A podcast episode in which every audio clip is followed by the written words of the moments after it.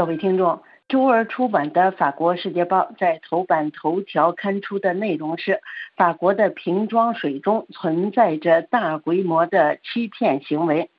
根据法国《世界报》和法国广播电台的联合调查，在好几年的时间内，标注泉水或者是天然矿泉水出售的瓶装水，都受到禁止使用的净化技术的处理。至少有三分之一的法国瓶装水品牌都涉嫌这么做，其中包括全球知名的雀巢公司的瓶装水。雀巢公司已经承认自己确实这么做了。二零二一年就知道这些做法存在的法国政府，则是悄悄地放松了相关的规定。不知道各位是否喝过或者是听说过以下品牌的瓶装水：Lidl、Gontex、A Bar、贝赫叶、三七奥和等等。这些都是法国知名的瓶装水品牌。甚至可以说，它们都是法国的橱窗。可是现在，通过《世界报》和法国广播电台的联合调查，我们知道，多年来这些大品牌的瓶装水经受的处理是不符合规定的。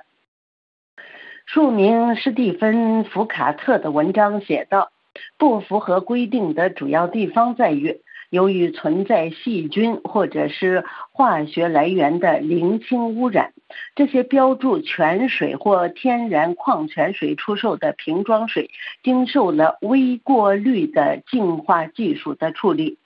对于水管里流出的自来水，或者是标注经处理可饮用的水来说，使用这样的净化技术的处理是没有问题的。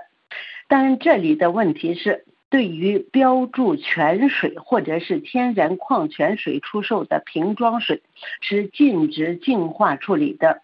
标注泉水或天然矿泉水的瓶装水，应该来自保存完好的地下水资源，它们被认为是非常纯净的水，不得进行消毒。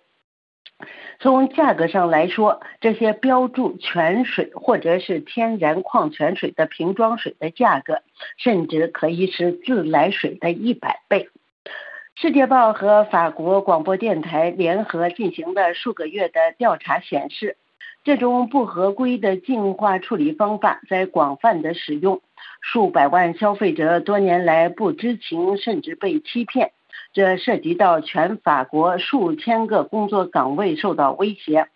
法国的泉水品牌和矿泉水品牌中，至少有三分之一曾经或者是仍然存在违规问题。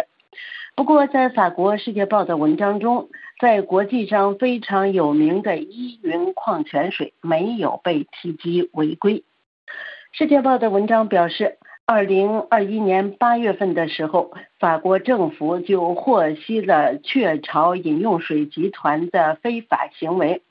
但是政府一直在试图悄悄地处理危机。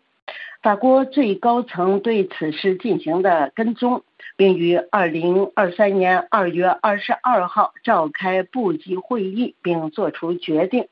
通过颁布省政府令的方式放宽监管。允许之前是不合规的微过滤净化技术的使用，从而让多个泉水或者是矿泉水站点能够继续运行。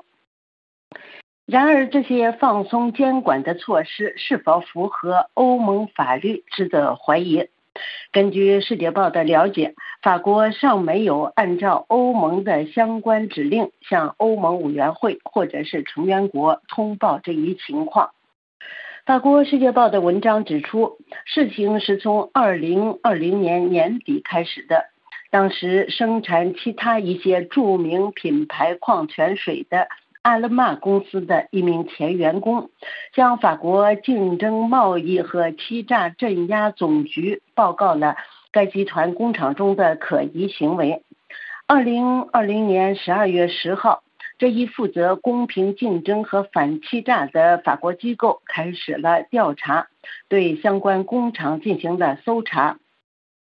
调查的结果发现，这些不合规的行为可能是大面积存在。雀巢饮用水公司的经理们随后主动出击，主动要求与当时负责工业的副部长帕尼埃·卢纳歇举行会议。在二零二一年八月三十一号的会议中，这家瑞士跨国公司的管理人员承认使用非法处理方法来净化其天然矿泉水。